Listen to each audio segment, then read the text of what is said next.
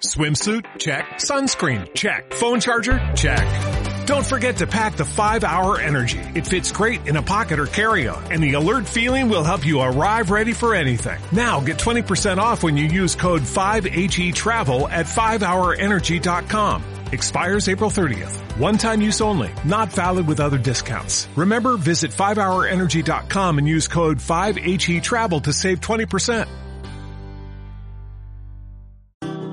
En Piedra de Toque, Viajes de papel.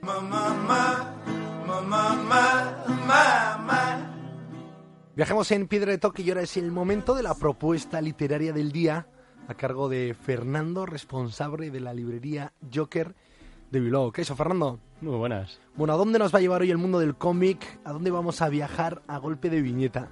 Bueno, vamos a tocar ahora temas cercanos. Hemos estado hablando otras veces de, de la aventura en un sentido más literario, más centrándonos en el pasado, ¿no? Pues Corto Maltés, Dieter Lumpen.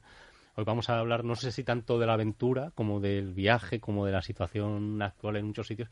Y vamos a hablar de, de la Rusia actual. Vamos a hablar desde la historia de, que nos cuenta un italiano en primera persona, que es Sigord, un- uno de los mm, autores más importantes de novela gráfica italiana de- en estos momentos, que si en la anterior obra busca, eh, viajaba un poco a, a sus orígenes, no porque él es de, de familia ucraniana, sus antepasados tiene parte de familia ucraniana, hizo los cuadernos ucranianos y nos contó un poquillo cómo, cómo fue la vida allí, tanto en el presente como hacia atrás.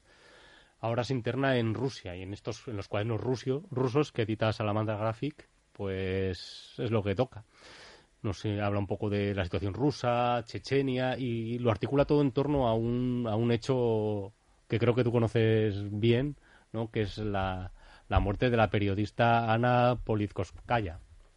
Así es, la verdad es que hoy me ha sorprendido porque hablamos del mundo del cómic y los anteriores grandes clásicos, el mundo de la ficción, esos protagonistas villanos que siempre te sacan una sonrisa, muy socarrones, pero ahora no, ahora cambiamos y vamos a hablar del buen periodismo, de las buenas historias y de esos viajes que nos gustan mucho en Piedra de Toque para entender el mundo.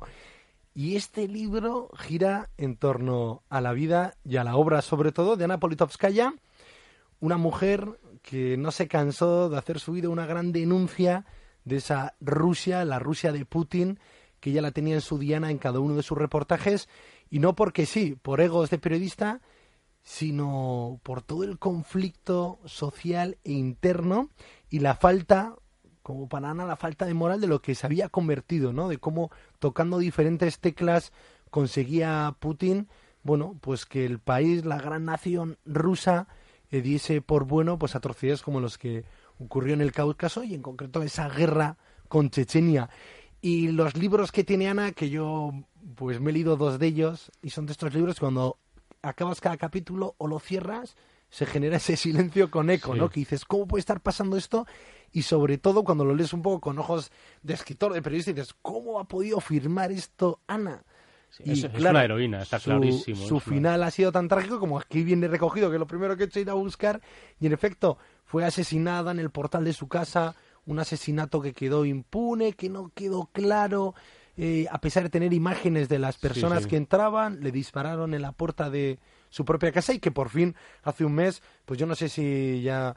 eh, no sé, En la obra no se refleja eso 22 todavía. ¿no? años de cárcel a los autores directos, que seguro que detrás, si tiramos del hilo, pues, pues también habría un buen libro, un buen reportaje de los que le gustaban a Ana. Así que nos has traído eh, una gran historia con una grandísima protagonista y un autor pues muy sensible con las historias de este siglo. Claro, este es un autor un poco en la línea. En otras obras no, no es más de ficción, pero aquí va un poco en la línea de yo saco, ¿no? De investigación. Es, es un autor con mucho talento porque distribuye muy bien la primera persona cuando reflexiona él, cuando opina él, cuando da datos, cuando da la voz a otras personas. Es una cosa difícil de hacer, pero que lo hace muy bien.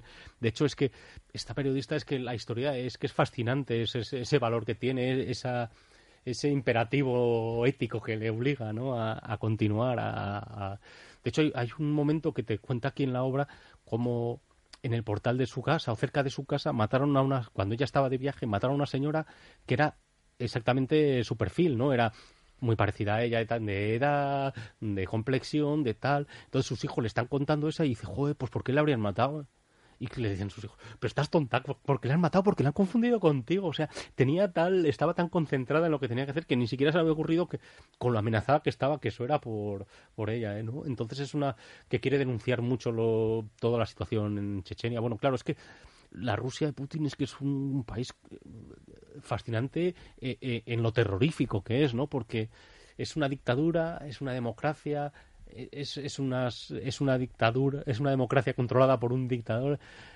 Hay una libertad real, no la hay. Es, es que es muy difícil, ¿no? El, las- lo que está pasando en Chechenia. El, bueno, habla por aquí, cita también cuando secuestran el teatro y los Claro, es que Ana lo fue- gasean, claro. Eh, en ese teatro, eh, los chechenos que Solo confiaban en ella para solo un- confiaban en ella, ¿no? Y pidieron que fuese la intermediaria, cosa que todavía...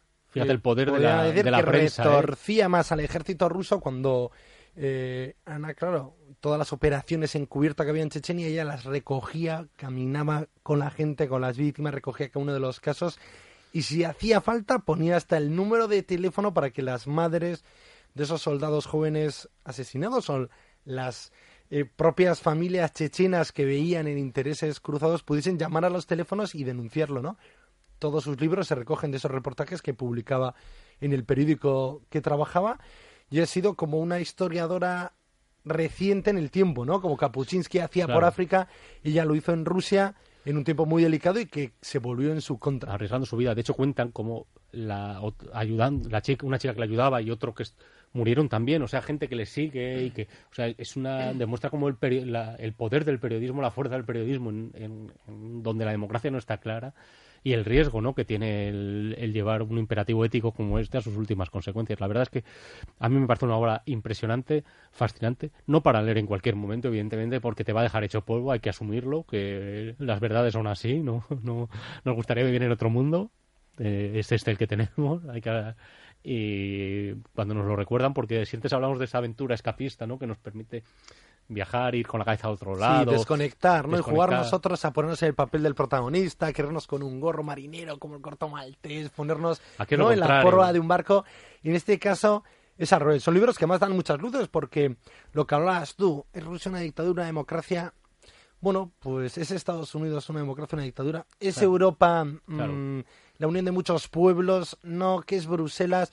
Pues el mundo vemos que es muy complejo y que hay que mover muchos criterios, muchas fichas y, y no caer en la trampa los simplimos, que los necesitamos. Pero cuando encarna a alguien esas historias tan Claro. fuertes, recorrerla y leyéndola, claro, uno se va poniendo serio, se va poniendo serio y eso, cierras el libro, aunque sea un libro de cómic, una novela gráfica, y así silencio otra vez, dices, bueno, ¿y ahora qué hago? Pues voy a la playa, ¿no? ¿Ahora qué hago? Claro. Pues salgo a estar con mi gente. Somos, hay que asumir que vivimos en un mundo así, hay que asumir nuestras contradicciones, podemos estar todos defender, todos, ser todos los rojos que queramos y luego en el iPad a, a apuntarnos a... Pues sí, somos así, hay que asumirlo, ¿no? Hay que intentar tirar al lado más de lo bueno lo más posible, sí, Sí, sí, colaborar en lo poquito, pero hay que asumirlo. Cuando lees esto, fíjate, antes decías, te ponías en el lugar de Corto Maltés. Aquí yo lo siento, o sea, mi admiración por esta señora no es, no es, no es grande, es grandísima. O sea, a mí me, me ha impresionado muchísimo, pero yo no me he puesto en su lugar. No, no, o sea, yo creo que mi, mi cabeza dice, no, no seas cínico, no, no puedes intentar Sí, decir, sí. yo eh, si yo haría, no, no. O sea, hay, hay que ser de otra pasta, hay que estar en esa situación. Y yo no me, yo me veo más ah, sí, Corto Maltés, qué chulo, qué en la aventura. Pero estas son palabras mayores. A mí esta, estas personas me imponen un respeto, me imponen un, esa dignidad, ¿no? Ese de saber que tu vida no es lo más importante. Joder, eh. Sí, son vidas casi con un compromiso muy claro, que al final ese compromiso se Te convierte en un ¿no? fin en sí mismo.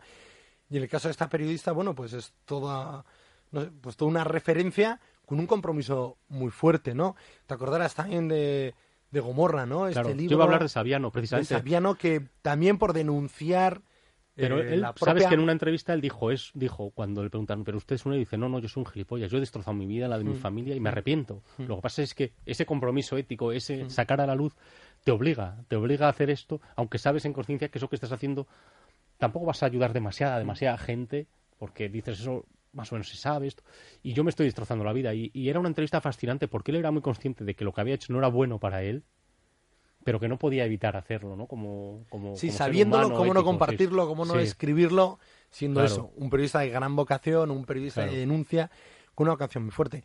Yo creo que incluso Ana Politovskaya, y a veces comparar perfiles no lleva nada, Claro. ¿no? Pero tiene ese plus de una vida consolidada, ¿no? De muchas horas de investigación, de Y era una señora ya horas con la vida hecha, un sí. periódico, sabía era un tipo joven, audaz, valiente, con ese toque de insensatez de lo que he visto lo pongo por escrito y lo convierto en un superventas, lo llevo al cine y claro, ahora no puedo salir de casa, ¿no?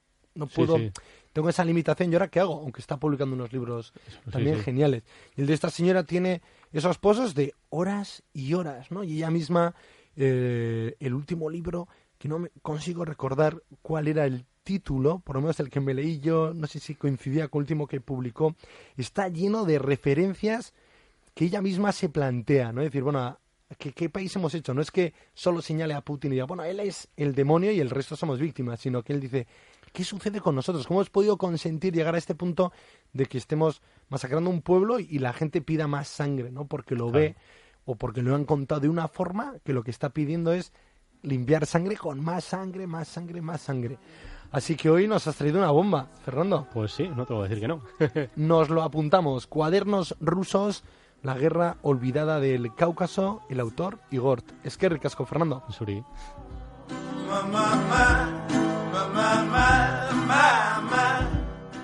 Aquí termina Piedra de Toque. Mañana abrimos una nueva ventana a otros mundos, a otras realidades. Gabón.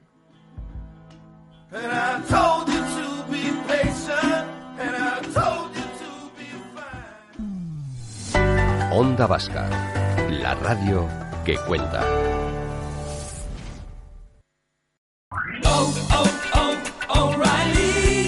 ¿Necesitas ayuda? En O'Reilly Auto Parts te ayudamos. ¿Necesitas algún consejo? Te aconsejamos. Nuestros profesionales en autopartes están siempre disponibles para ayudarte a encontrar lo que necesites. Excelente servicio al cliente es solo una de las ventajas que ofrece O'Reilly Auto Parts. Los profesionales en autopartes. Oh, oh, O'Reilly.